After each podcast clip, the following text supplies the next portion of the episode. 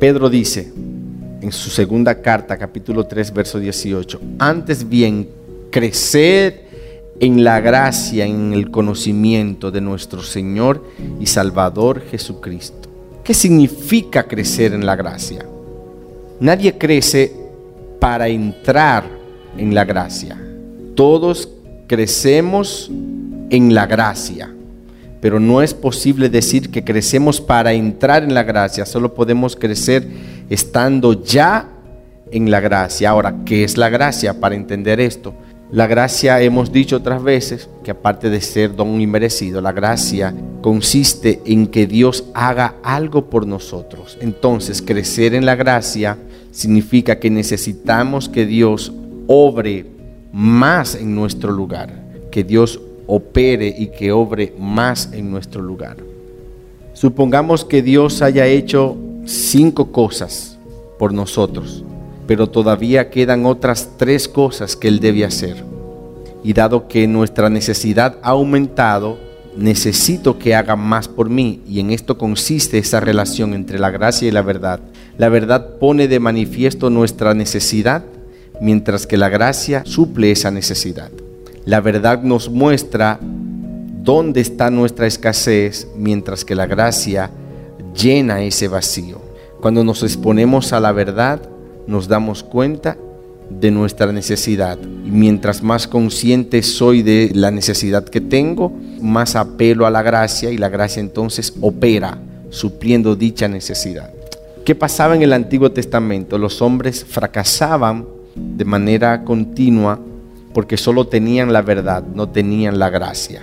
Tenían la ley, pero no tenían la fuerza para guardarla. Por eso fue que Dios nos dio la ley, Dios le dio la ley al hombre para que entendiera que necesitaba la gracia para poder cumplir la demanda de Dios. Y damos gracias ahora al Señor, porque por la ley de Moisés nos fue dado el entendimiento de nuestra incapacidad y por eso ahora entendemos que es indispensable la gracia. Pero la gracia y la realidad vinieron por medio de Jesucristo. La ley le fue dada al pueblo de Israel por medio de Moisés, pero a nosotros nos fue dada la gracia y la realidad, que es la verdad, por medio de Jesucristo.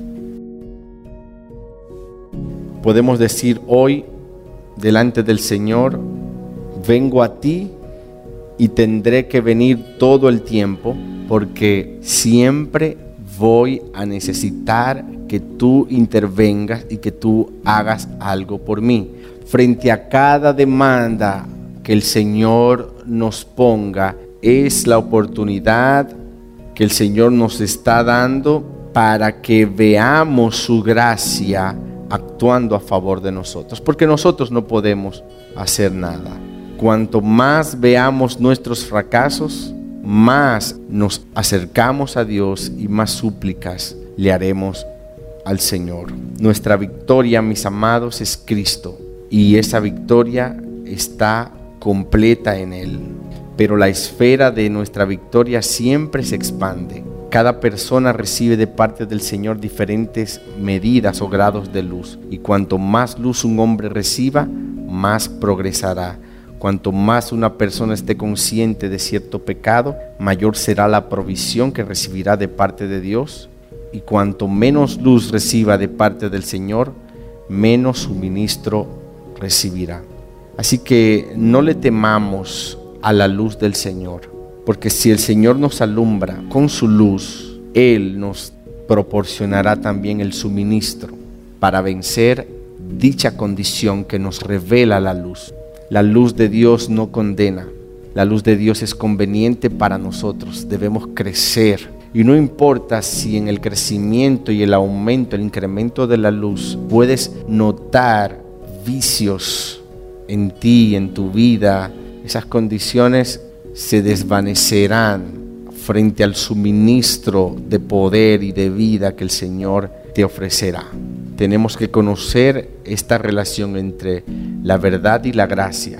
Y espero que nosotros le digamos a Dios todos los días, Señor, no puedo lograrlo, ni tengo la intención de hacerlo. Esto le va a dar la oportunidad al Señor que Él opere y oramos. Padre, gracias. Te pedimos, Espíritu Santo, que la medida de tu gracia, de tu luz, aumente en nosotros para ver la operación de tu poder obrando en nosotros, Señor. Aleluya. Te pedimos, Señor, que nos imparta luz, que aumente tu luz gloriosa en nosotros para vernos, ver, Señor, nuestras vidas como tú las ves, Señor. Sabemos que tenemos y contamos con el suministro, con la provisión necesaria para vencer. Gracias, Señor, porque somos más que vencedores en ti. Permítenos crecer en esta santísima fe, en esta luz, en esta gracia, que podamos vivir, Señor, de forma coherente a la vida que tú nos has otorgado, que hagamos honor a la vida que tenemos, Señor. Es una vida libre de pecado, de contaminación, que así como encontrábamos provisión para pecar estando en Adán, tengamos la fe en ti, Señor, para expresar la nueva vida y la provisión eterna que hay en ti. Que no nos conformemos en decir de manera objetiva estoy en Cristo, sino que esto sea una experiencia subjetiva y la evidencia de esto es que vivimos en el Espíritu, Señor. Y vivir en el Espíritu es depender de ti, Señor. Cada decisión a tomar, cada palabra en la tierra, Señor, ser representantes dignos y fieles de ti, que cuando nos vean te puedan ver a ti, Señor, en nuestras palabras y obras también. Que sepamos que es posible que en algún momento fallemos accidentalmente, pero que somos restaurados en el mismo instante en que nos ponemos debajo de tu sangre y que el perdón es instantáneo, aleluya, que contamos con la provisión necesaria para, para ser libres, ser perdonados, que sea regresada nuestra, nuestra comunión contigo y que la podamos, podamos creerlo, Señor, creerlo. Que no hagamos caso a nuestros sentimientos, Señor. Que nuestros sentimientos estén sometidos a tu voluntad, a ti, Señor. Que dependamos de la fe en ti. Que te hagamos caso a ti día tras día. Que crezcamos. Que podamos crecer, aleluya que todas nuestras expectativas estén puestas en ti, Señor. Aleluya. Que podamos experimentar la salvación plena. Que nos guíes hacia adelante siempre. Y que Satanás no nos pueda hacer nada. Porque estamos escondidos en ti. Tú ya venciste. Porque hemos vencido estando en ti, Señor. Permítenos permanecer en esa victoria hasta el final, Señor. En el nombre de Jesús. Gracias, Señor. Gracias por tu palabra que tiene el poder de, vivificar, de fortalecer.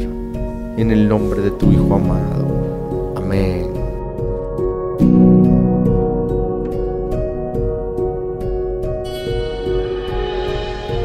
Hola amada familia. Esto es porción de vida.